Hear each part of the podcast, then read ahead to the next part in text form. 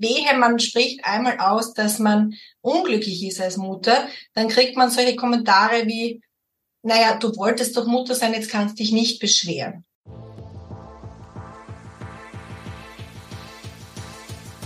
Ihr hört Frauenstimmen, der Interview-Podcast.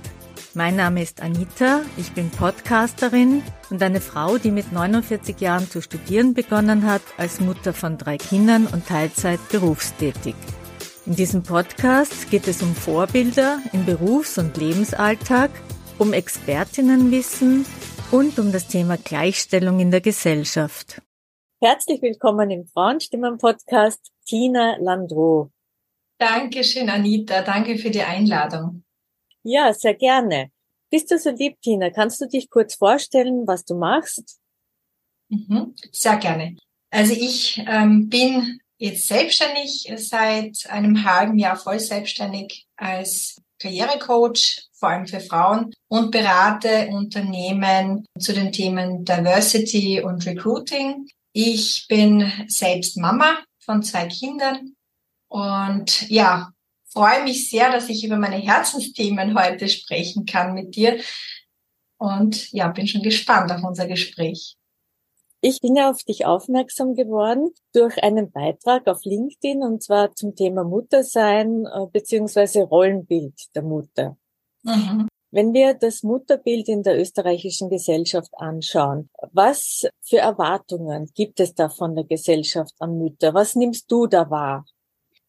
Also was ich wahrnehme, ist, dass die Erwartungen so vielfältig sind, dass wir es eigentlich gar nicht schaffen, die zu erfüllen. Und das erzeugt halt bei sehr, sehr vielen Frauen enormen Druck und führt dazu, dass sehr viele Frauen überlastet sind, weil wir ständig das Gefühl haben, wir schaffen es nicht.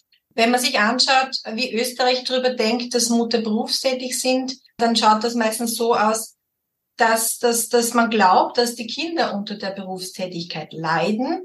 Und man hat auch äh, die Vorstellung, dass Frauen zurückstecken. Und das bedeutet eigentlich sich selber aufgeben. Also am besten sollten die Mütter ja immer die Kinder an erste Stelle äh, setzen, lange stillen, aber bitte nicht zu lange, bitte nicht arbeiten gehen, solange das Kind noch so klein ist. Wenn das Kind krank wird, auf jeden Fall diejenige sein, die im Pflegeurlaub geht basteln, backen und dabei immer fröhlich sein und die, die, die Wehe, man spricht einmal aus, dass man unglücklich ist als Mutter, dann kriegt man solche Kommentare wie, naja, du wolltest doch Mutter sein, jetzt kannst dich nicht beschweren. Oder wenn man berufstätig ist als Mutter, hört man manchmal sowas wie, wozu hast du überhaupt Kinder bekommen, wenn du wieder arbeiten gehen willst? Also wir werden einfach von allen Seiten bewertet und, ähm, und das ist, ja, das ist der Grund, warum so viele Mut Mütter auch äh, äh, wirklich leiden unter der Belastung und, und sich auch gar nicht trauen auszusprechen, dass es vielleicht nicht so hundertprozentig äh, immer schön ist, wie man sich das vorstellt. Ja. Und auch im Berufsalter glaube ich, dass sich Mütter aufgrund dessen auch kleiner machen, weil uns werden die Selbstzweifel ja quasi eingeimpft, weil wir können es eh nicht richtig machen. Egal was sie tun, es ist falsch. Da gibt's eine tolle Torte der Wahrheit von Katja Berlin, die illustriert ähm, das sehr schön. Du kannst das Mutter falsch machen, wenn du berufstätig bist und Mutter bist. Wenn du zu lange in Karenz bleibst, wenn du keine Kinder haben willst. Also du kannst eigentlich nichts richtig machen als Frau. Mhm. So ein Gefühl kriegt man damit mit dem Rollenbild, ja. Ja. Es wird aber mehr thematisiert als früher. Mhm. Also diese Dinge, die du ja. jetzt aufzählst, werden ja thematisiert in der Gesellschaft. Ja. Und vor kurzem war jetzt diese Ö3-Jugendstudie und da habe ich gesehen, dass 11 Prozent der Frauen keine Kinder mehr wollen. Mhm. Du bist selbst Mama. Wenn du jetzt vor der Entscheidung stehen würdest, Berufsleben, Kinder oder keine Kinder, würdest du trotzdem wieder Kinder bekommen. Trotz ja. all der Herausforderungen. Herausforderungen, ja. genau, die ja. du gerade aufgezählt hast. Also ich würde mich zu 100 Prozent wieder für Kinder entscheiden. Es ist für mich sicher das Herausforderndste, was ich jemals erlebt habe äh, täglich. Ähm, man man äh, muss sich einfach jeden Tag wieder aufs Neue auf, auf die Kinder einstellen, so wie heute Morgen zum Beispiel wollte ich, dass mein Kind schnell in den Kindergarten geht, weil ich was vorhatte und sie wollte halt anderes machen. Ja, da, da heißt es wieder jeden Morgen diskutieren und motivieren und so weiter. Und das ist anstrengend und das sind ja nur die kleinen Dinge. Ja. Und trotzdem ist es für mich das Beste, was mir je passieren konnte, weil einerseits äh, diese Liebe zu empfinden zu einem Kind, das ist einfach nicht zu vergleichen mit irgendwas anderem. Und zweitens sehe ich, dass es ein Geschenk ist, was man alles an Möglichkeiten an sich selbst zu arbeiten bekommt durch die Mutterschaft. Also ich finde, ich wurde gezwungen, mich mit mir selbst zu beschäftigen. Ja, die Kinder sind ein Spiegel ja. und das hat mir einfach so viele Möglichkeit, äh, Möglichkeiten geboten und ich glaube, dass ich heute auch aus diesem Grund lauter bin als vor zehn Jahren und über meine Herzensthemen spreche, weil ich weiß, ich möchte die Zukunft für sie gestalten. Also für mich ist, ist die Mutterschaft ein unglaubliches Geschenk und hat mir äh, gezeigt, dass ich viel mehr noch kann, als ich vielleicht geglaubt habe. Ja, ähm, also wenn man das schafft, diesen Schritt, die Selbstzweifel zu überwinden und ähm, das heißt auch nicht, dass man es einmal überwunden hat und sie nie mehr zurückkommen. Aber wenn man sich mal bewusst wird, welche Kompetenzen man eigentlich sich aneignen darf als Mutter, dann ist das ein extremer Empowerment-Moment. Und ja, das ist auch einer der Gründe, warum ich sehr gerne im Coaching auch mit Müttern arbeite, weil diesen Moment zu sehen, wo dann die Frauen verstehen, was sie eigentlich alles zusätzlich gelernt haben durch die Mutterschaft, das ist einfach wunderschön. Ja. Finde ich sehr schön, was du da sagst und vor allem finde ich schön, so wie du sagst, dass du im Coaching das bewusst machst. Aber jetzt zu deinem Rollenmodell. äh, du hast genug von diesem gesellschaftlichen Bild und hast ein neues Rollenmodell kreiert. Wie sieht mhm. das aus? Also ich habe für mich, ich visualisiere sehr gern, das ist eines meiner Lieblingstools, um Veränderungen für mich so herbeizuführen. Und ich habe mir einfach visualisiert, wie möchte ich eigentlich als Mutter sein?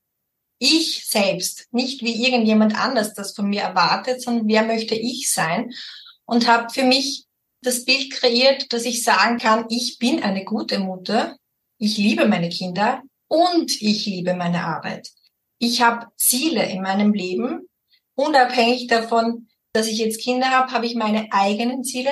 Ich habe Hobbys, ich äh, gönne mir sehr gerne Auszeiten mit Freundinnen, mit meinem Mann, äh, für mich alleine. Und genau aus diesem Grund kann ich ein gutes Vorbild für meine Kinder sein, weil ich ihnen vorlebe, dass sie ihre eigenen Träume auch verwirklichen können. Ich, ich erlaube mir, ich gebe ihnen quasi die Erlaubnis, dass sie auch ihre eigenen Grenzen wahren dürfen. Also wenn sie das nicht von uns lernen als Eltern, dann müssen sie später sich hart erkämpfen. Ja, deswegen glaube ich, dass das das Wichtigste ist für mich als Mutter, ihnen zu zeigen, dass ich auch meine Wünsche und Träume habe und dass ich die mir erfüllen kann und sie auch liebe und auch Zeit mit ihnen verbringe ähm, und immer für sie da bin. Genau. Also das ist so das Bild, das ich für mich kreiert habe. Das klingt jetzt sehr gut. Und wie sieht es aber dann tatsächlich in der Umsetzung aus? Wenn du äh, erzählst, ja, du nimmst dir Zeit mit deinen Freundinnen oder Zeit mit deinem Partner. Kinder brauchen, ich glaube, deine Kinder sind noch kleiner, eine Betreuung rundum. Mhm. Wie sieht das dann aus? Mhm.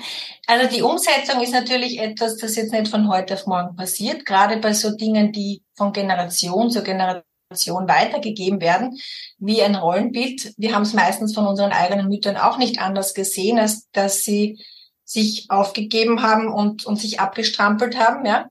Für mich ist es so, dass ich mir dessen immer wieder bewusst werde, äh, reflektiere, man fällt immer wieder in alte Muster zurück. Das ist komplett normal. Und dafür darf man sich jetzt auch nicht quasi schimpfen selber, sondern auch stolz drauf zu sein, wenn man was verändert hat. Ja. Und das ist ein jahrelanger Prozess. Ich muss auch sagen, dass in meinem Fall mein Mann da sehr, sehr stark dahinter steht und mich da sehr unterstützt und mich immer wieder erinnert, wenn ich wieder mal in alte Muster zurückfalle, wie zum Beispiel ich übernehme mehr, als es eigentlich sein sollte zu Hause, ja, oder dass er vielleicht heute die Kinder abholt und nicht automatisch ich denke, ich mache das, ja. Ähm, also es ist ein Dranbleiben, es ist für mich eben diese Visualisierung sehr wichtig ähm, gewesen, dass ich mir wirklich in den schillerndsten Farben vorstelle, wie will ich als Mutter sein? Äh, wie will ich aufstehen? Welche Rituale möchte ich in meinem Leben haben? Und, und wie wirkt sich das auf meine Kinder aus? Und dieses Bild vor sich zu haben, ist unglaublich kraftvoll. Ja, da kann man sich dran halten. Das ist ein Anker. Und in der täglichen Umsetzung heißt das natürlich auch immer wieder drüber sprechen, wenn man merkt, Jetzt gibt's wieder Zeiten, wo ich weniger Zeit für mich hatte, weil jetzt mein Mann zum Beispiel eine Woche im Ausland ist, was immer wieder passiert. Dann muss ich mich wieder hinsetzen und sagen, so, jetzt brauche ich wieder Zeit für mich. Dann nehme ich mir ein Wochenende, wo ich wegfahre. Oder ich, ich habe meine Abende, wo ich, wo ich Yoga mache. Das ist für mich extrem wichtig. Wenn man nicht selbst in der Kraft ist, dann verliert dieses Bild natürlich auch ein bisschen Farbe, ja, sage ich jetzt mal so bildlich gesprochen. Und es war für mich einfach der Punkt da, wo ich gesagt habe, ich kann so nicht mehr weitermachen, wie es vorher war. Also ich glaube, es braucht auch eine gewisse Schmerzgrenze, die man erreicht, um wirklich in die Veränderung zu gehen. Das ist nicht, nicht für jeden so, aber viele Menschen brauchen das. Ja. Ja, ich genau. wollte fragen, ob da ein Ereignis war, dass du da auf diese Idee gekommen bist. Ja, also ich, ich kann mich noch sehr gut an den Moment erinnern, wo meine zweite Tochter äh, ein paar Monate alt war, nachdem wir nach Niederösterreich gezogen sind und ich wirklich verzweifelt war, weil ich mir dachte, ich bin einfach unglücklich in der Situation, in der ich bin und so möchte ich nicht mehr weitermachen. Ähm, da muss ich ein bisschen ausholen. Wir haben äh, vorher in Wien gelebt mit ähm, unserer älteren Tochter und dort habe ich das als ganz normal empfunden, dass man als, als Mutter oder als Eltern das Kind mit einem Jahr äh, in die Krippe gibt, dass man auch ähm, das Kind am Nachmittag dort lässt. Das war völlig normal. Ähm, unsere Tochter hat sich auch sehr, sehr wohl gefühlt dort. Da gab es überhaupt keine Zweifel, ob das für sie passt. Und dennoch, was ich damals noch nicht so hinterfragt habe, war es für mich nicht denkbar, weniger als ein Jahr in Karenz zu gehen. Und ich glaube heute im Nachhinein, dass es nicht denkbar war, weil die Erwartungen der Gesellschaft und so weiter da schon in mir drinnen gebrodelt haben. Mein Mann wollte zum Beispiel gerne länger als zwei Monate in Karenz gehen. Er hat auch gesagt, er würde gerne in Teilzeit arbeiten und würde es äh, bevorzugen, dass ich Vollzeit arbeite danach. Ich habe auch mehr verdient, also es hätte auch finanziell mehr Sinn gemacht. Ich habe damals gesagt, nein, ich will das nicht. Ich will für mein Kind da sein am Nachmittag. Und jetzt im Nachhinein gesehen muss ich sagen, ich glaube, dass das schon viel mit dem alten Rollenbild zu tun hatte damals. Und ja, wir sind dann mit, dem, mit der zweiten Tochter, mit der Geburt der zweiten Tochter nach Niederösterreich umgezogen. Und da habe ich wirklich einen ordentlichen kulturellen Clash auch erlebt, weil die Erwartungen am Land an Mütter noch stärker zu spüren sind, als es in Wien war. Ich habe zum Beispiel damals meine ältere Tochter, die war drei, ähm, bis 16 Uhr im Kindergarten angemeldet, war selber in Karenz mit der Kleinen und das habe ich ganz ordentlich gespürt von anderen Müttern, dass das äh, schon komisch ist, dass ich mit meiner Tochter so lange im Kindergarten lasse, obwohl ich ja zu Hause bin. Und ich habe das ganz bewusst so gemacht, weil ich wusste, ich brauche Raum für mich. Ich muss auch ausschlafen. Ich habe jetzt zwei Kinder. Mein Mann hat damals auch sehr viel gearbeitet und war immer wieder auch im Ausland. Und wir haben keine Großeltern rundherum oder so, die uns äh, kurz mal unterstützen oder spontan unterstützen konnten. Ja, und das war dann wirklich ähm, so, dass ich gedacht habe, so will ich das nicht mehr haben. Und habe dann auch bewusst in unserer Nachbarschaft haben wir unser Netzwerk aufgebaut, wo wir uns gegenseitig unterstützen. Da sind auch einige berufstätige Mütter in der Nachbarschaft, die kleine Kinder hatten und wir haben halt begonnen, uns gegenseitig zu unterstützen und, und die Kinder zusammen zu sammeln quasi in einem Haus, damit die andere Mutter mal ein bisschen Zeit für sich hat und eben begonnen äh, mit meinem Mann mir anzuschauen, okay, wo kann ich mir jetzt die Auszeiten holen, die ich brauche, auch in der Phase, wo ich noch äh, gestillt habe und wo es natürlich nicht so einfach war, jetzt einfach mal wegzufahren, zwei Tage, aber zumindest mal tagsüber zu sagen, ich bin jetzt zwei Stunden lang spazieren im Wald und die Kleine kann dann zu Hause sein und mein Mann arbeitet von zu Hause und so weiter. Ja, also das war damals so ein richtiger Schmerzmoment, wo ich mir gedacht habe, so nicht, ich will nicht mehr so weitermachen, ich brauche für mich ein anderes Modell. Ich kann nicht mehr den Erwartungen der Gesellschaft gerecht werden, ohne dass ich mich selber verliere. Und da bin ich mir Gott sei Dank selber wichtig genug, dass ich sage, ich schaue jetzt auf mich und indem ich auf mich schaue, lernen meine Kinder genau dasselbe. Und das hat mich eben dazu motiviert, da wirklich dran zu bleiben und, und meine, meine Lebensfreude wieder so richtig hervorzuholen, ja. Ich genau. kann das wirklich sehr gut nachvollziehen, was du da erzählst und finde es total spannend und interessant, dass du dir da auch Verbündete gesucht hast. Das ist ja. eine ganz tolle Idee. Und dadurch hat sich dann bei den anderen Frauen auch die Einstellung ein bisschen geändert oder hast du das Gefühl, dass du da etwas bewirkt hast im Umfeld? Mhm. Ja, ich muss da, äh, da gibt's zwei verschiedene Seiten. Ja, es gibt da Frauen, die sagen, äh, boah, du hast recht, ja, das, das mache ich jetzt auch. Und ich habe mir schon eher auch die gesucht, die eh schon so ticken wie ich, ja. Also ich glaube, es ist wichtig, sich ein, das richtige Umwelt zu, Umfeld zu suchen, weil äh, wenn man dann immer wieder mit Leuten konfrontiert ist, die, die einem weiterhin ein schlechtes Gewissen machen, dann ist das natürlich äh, das Super-GAU. Das geht das geht nicht. Wir dürfen uns unseren Kreis aussuchen, der uns wirklich auch unterstützt. Und ich habe auch damals sehr viel äh, mit Coaches gearbeitet, mit Therapeutinnen, die mich da unterstützt haben. Also ich glaube, Hilfe zu suchen ist extrem wichtig, um, um wieder ja neue Perspektiven äh, zu erhalten und, und neue Möglichkeiten zu sehen. Und bei Frauen, die die jetzt sich selber, ich erlebe das oft, dass, dass es Frauen sind, die sich selber nicht erlauben, sich die Zeit zu nehmen. Da spürt man dann oft so, aha, und du machst das jetzt so, ja. Und da habe ich auch irgendwann gelernt, mir zu sagen, das ist jetzt ihr Thema, das ist nicht meins. Es ist auch schwer, das zu tun, sich nicht angegriffen zu fühlen und nicht alles sich zu Herzen zu nehmen. Da bin ich auch wirklich durch viele tiefe Täler gegangen, um das wirklich ähm, zu schaffen. Und heute, Gott sei Dank, äh, muss ich auf Holz klopfen, wenn ich eben solche Bemerkungen höre, dann denke ich mir, ja, ich erlaube mir das, weil es für mich wichtig ist und es ist für meine Kinder wichtig, dass es mir gut geht. Und dann, ähm, selbst wenn es nicht sichtbar ist, hoffe ich, dass da trotzdem vielleicht ein kleiner Funke übergesprungen ist. Ja. Ja, klingt wirklich sehr, sehr super. Die Frage ist aber, was, was denkst du, was, was kann jemand machen, der nicht so die Stärke hat wie du oder der so dran bleibt wie du? Und Beratung ist auch so, Beratung kostet Geld. Ja. ja. Was, was kann eine Frau machen, die die Ressourcen nicht hat, aber auch merkt, so geht's nimmer? Mhm. Ja, na verstehe ich, kann, kann ich total nachvollziehen, was du, was du meinst. Und wie du auch sagst, es, es kostet Geld und auch Zeit. Ich denke dann Alleinerzieherinnen, ja, wie, wie machen die es? Ich ziehe wirklich den Hut vor allen Frauen, die alleine ein Kind oder mehrere Kinder erziehen. Das muss unglaublich ja, herausfordernd sein. Da glaube ich, dass es wichtig ist, die Baby Steps auch zu sehen. Man muss jetzt nicht sein ganzes Leben umkrempeln und alles anders machen.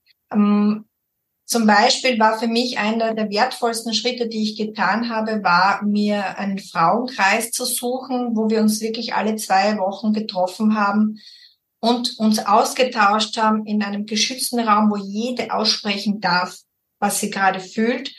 Und wenn man da mal sieht, okay, mir geht's nicht alleine so, den anderen geht's genauso, das ist schon mal so hilfreich, weil oft behalten äh, wir so viel bei uns und, und trauen uns nicht zu sagen, dass es mal nicht so lustig ist, Mama zu sein, ja. Ähm, wird dann gleich mal als Rahmenmutter abgestempelt oder, na, warum kriegst Kinder, ja, wie vorher schon gesagt, ja.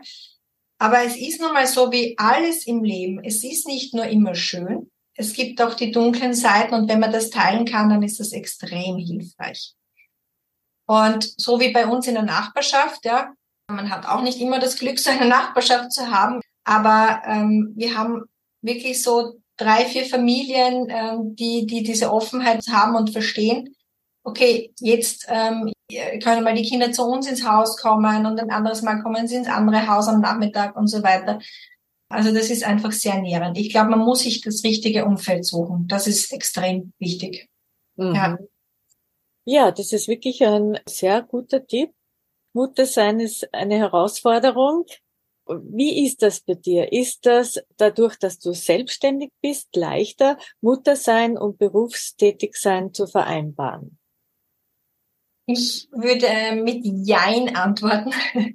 ähm, also ich habe vorher einen Arbeitgeber gehabt, der wirklich alles geboten hat, was man sich so als, als Mutter wünscht. Ja, Flexibilität, äh, zeitliche und örtliche Flexibilität. Ähm, ich äh, habe viel Verantwortung gehabt, hat, hat, hat, hat ein gutes Gehaltsmodell. Also da war Vereinbarkeit einfach für mich. Und jetzt in der Selbstständigkeit muss ich sagen, dass ich mir selber sehr viel mehr Grenzen setzen muss und sage, okay, jetzt ist mal Schluss. Ja, das ist schwieriger für mich in der Selbstständigkeit als vorher. Aber was es für mich leichter macht, ist, dass ich mir meinen eigenen Zeitplan aufstelle. Also ich muss mich jetzt nicht an Schuhfixes halten, äh, nicht diesen oder jenen Tag im Büro sein in Wien, sondern so wie es gerade für mich passt, so gestalte ich meinen, meinen Tagesablauf. Und das genieße ich gerade sehr, weil ich meine eigene Chefin bin. Ja, da kann ich mal sagen, okay, heute hole ich meine Kinder früher ab und weil das Wetter so schön ist und wir gehen äh, noch, ähm, weiß ich nicht, in den Wald oder gehen in den Zoo oder was auch immer. Das hätte ich wahrscheinlich, obwohl die Flexibilität da war, hätte ich wahrscheinlich nicht so einfach gemacht bei meinem Arbeitgeber. Aber da hat man trotzdem irgendwie so ein, ein, ein Pflichtgefühl. Und ja, und ich kann alle meine Herzensthemen vereinbaren. Das ist für mich so der große Vorteil in der Selbstständigkeit. Aber man muss natürlich die Vereinbarkeit sich selber dann auch kreieren, weil kein Rahmen vorgegeben ist. Und das ist die Herausforderung. Mhm. Ja. Da gibt's ja noch ein Thema beim Muttersein, und zwar Vergleichen und schlechtes Gewissen. Mhm. Das begleitet ja viele Frauen. Ja. Wie ist das bei dir noch? Weil so wie du es jetzt erzählt hast, scheinst du dir da einen guten Rahmen gesteckt zu haben oder gibt es da auch noch so Punkte, wo ein schlechtes hm. Gewissen kommt? Ja, ich glaube, dass es wahrscheinlich nie ganz weg ist, wenn es so tief sitzt. Aber ähm, es ist auf jeden Fall viel, viel besser. Die, das schlechte Gewissen ist, ich habe immer gesagt, das wird dir so mit der Geburt mit dem Kind in einem Rucksack übergeben. Also ab dem Moment, wo du das Kind in der Hand hältst. Und ich erlebe das bei ganz vielen Frauen, die auch gerade Mutter werden, auch in meinem Bekanntenkreis. Was man davor glaubt und was dann tatsächlich passiert, wenn das Kind da ist, ist so ein großer Unterschied. Ja. Und dann hat man auch noch, das habe ich in meiner Zeit am Anfang erlebt, ja, da waren ganz viele Mom-Influencerinnen, denen ich auf ähm, Instagram gefolgt bin, was dazu geführt hat, dass ich mir ständig dachte, oh mein Gott, wieso schaffe ich das nicht? Immer so super drauf zu sein, immer so gut auszuschauen, immer so tolle Sachen zu basteln für meine Kinder und Unternehmungen zu machen und so weiter. Da hatte ich einfach das Gefühl, ich kann das nicht schaffen und die schaffen das. Dabei ist das ja auch nur ein Auszug aus dem Leben, ja, und auch oft ein kreierter Auszug aus dem Leben. Und da habe ich damals begonnen, äh, mit zu sagen, okay, ich entfolge jetzt allem, was mir nicht gut tut. Und ich suche mir auch andere ähm, Influencerinnen, die, die da die Mutterschrift ein bisschen authentischer wiedergeben. Ja. Dann auch im Freundeskreis, im Bekanntenkreis hat man natürlich auch ähm, oft ein schlechtes Gewissen. Ich erinnere mich an, eine, an einen Elternabend im Kindergarten, wo alle, äh, gerade in Niederösterreich war das, ähm, wo sehr viele Kinder zu Mittag abgeholt werden und die Mütter beim Elternabend alle gesagt haben, ja, die Zeit vergeht so schnell und ich genieße dann den Nachmittag mit meinen Kindern, weil die Zeit ist ja bald weg. Das hat mein schlechtes Gewissen extrem genährt. Da, da bin ich heimgegangen von diesem Elternabend und habe gedacht, ich kann nicht mehr, ich bin heulend zusammengebrochen und ich habe zu meinem Mann gesagt, das war der letzte Elternabend, wo ich hingegangen bin, da gehst ab jetzt du hin. Ja, das war auch mein Bedürfnis, ich muss dort sein. Ich bin ja die Mama. Ich muss ja da repräsentieren. Ja, das ist auch ein, kommt auch von, von dem alten Rollenbild. Mittlerweile äh, ist mein Mann dort und das finde ich eigentlich viel besser, weil es mir besser damit geht und, und wir auch zeigen, dass, ähm, dass auch Väter da sein dürfen. Ja, also das schlechte Gewissen, ähm, ist es extrem schwer, sich ähm, davon zu lösen. Und ich glaube, es braucht ganz viele positive Erlebnisse, die den eigenen Weg bestätigen und, und helfen, eben damit zurechtzukommen, dass man vielleicht ein anderes, einen anderen Weg für sich gewählt hat, als das, was andere sich vorstellen. Ja. Und oftmals ist das auch in der eigenen Familie so präsent, ja. Meine Oma hat mir vor kurzem gesagt, weil ich sechs Tage auf ein Retreat gefahren bin, nach sechs Tage lass du deine Kinder allein. Habe ich gesagt, nein, sie sind ja beim Papa, ja. Und meine, meine Eltern waren dann auch noch da, äh, wenn es äh, wenn's nicht ging mit, äh, mit den Abholzeiten und so weiter. Und diese Woche hat mir extrem viel gegeben, ja. Und dann, dann, also die Stimme meiner Oma zu hören, war diesmal nicht mehr so schmerzhaft, als es vor vier Jahren war, wo ich mir gedacht habe, ja, pff, sie hat schon recht, ja. Ähm, also es ist ein ewig langer Prozess und ich weiß nicht, ob man jemals komplett das Gefühl hat, ähm, man muss jetzt kein schlechtes Gewissen haben, aber es ist eine unglaubliche Befreiung, wenn man spürt, okay, diesmal hatte ich kein schlechtes Gewissen, weil ich weiß, das hat, das war jetzt wichtig für mich und meinen Kindern geht's gut, ja. Was mir auffällt im Gespräch, also was du erzählst, dass du sehr auf dich hörst. Also du spürst sehr gut, was etwas bei dir auslöst und du suchst dann einen Weg der Veränderung. Das finde ich ja. auch toll. Also ist auch ein guter Input, dass man auf seine Gefühle hören soll. Ja. Also, du hättest ja weiterhin zum Elternabend gehen können und dich jedes Mal schlecht fühlen, eben weil man das ja so tut und das sagt, na, mach ich nicht und, und hast so auf dich geachtet und ja, die Info kommt ja trotzdem nach Hause. Ja, genau, so ist es. ja, es ist schwer da wirklich, aber es ist so wichtig. Ich glaube, je mehr man auf sich hört, desto mehr hört man auch diese Intuition und innere Stimme, die einem sagt, na, das passt jetzt gerade nicht. Und das ist wirklich ein ewiger Prozess. Ich bin jetzt seit zehn Jahren, kann ich sagen, in einem Prozess, wo ich sehr viel Ausbildung gemacht habe, und, und sehr viel eben mit Coaches, mit Therapeutinnen arbeite, um eben ja besser auf mich hören zu können. Das ist ein, ein wirklich lebenslanger Prozess, glaube ich. Aber er ist wichtig. Ja. ja, auf jeden Fall. Liebe Dina, danke erstmal herzlich für deinen Input zur Mutterschaft und Berufstätigkeit. Ich habe jetzt zum Abschluss noch drei Fragen an dich. Und zwar, das sind Fragen, die vielleicht für andere hilfreich sein können. Drei kurze Antworten bitte. Mhm. Und zwar die Kommunikationsfrage. Was antwortest du, wenn jemand meint, dass du zu wenig Zeit für deine Kinder hast, weil du selbstständig bist? Mhm. Dann lächle ich und sage, ich habe auf jeden Fall genügend Zeit für meine Kinder. Und selbst wenn es manchmal nur so ist, dass ich am Abend äh, beim Schlafen liegen da bin, sie wissen, dass ich sie liebe. Ich bin immer mit meinem Herzen bei ihnen, so wie ich das auch täglich ihnen sage, auch wenn ich nicht körperlich da bin. Und ja, das ist das Wichtigste äh, für mich. Ähm, das zählt nicht die Stundenanzahl, die ich bei ihnen bin, sondern die Qualität. Ja. Sehr gut. Und die Wohlfühlfrage, wenn du dir was Gutes tust, was ist das?